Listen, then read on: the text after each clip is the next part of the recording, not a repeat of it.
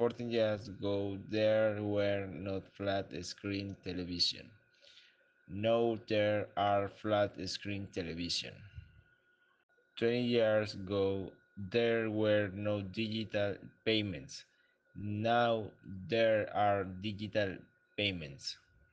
100 years ago, there were no energy savings like bulbs, but today there are energy savings light bulbs. 45 years ago, there were no smartphones, but now there are smartphones. 20 years ago, there were no digital cameras, but now there are digital cameras. 25 years ago, there were no web applications, now there are apps. 20 years ago, there were no social networks, but now there are social networks.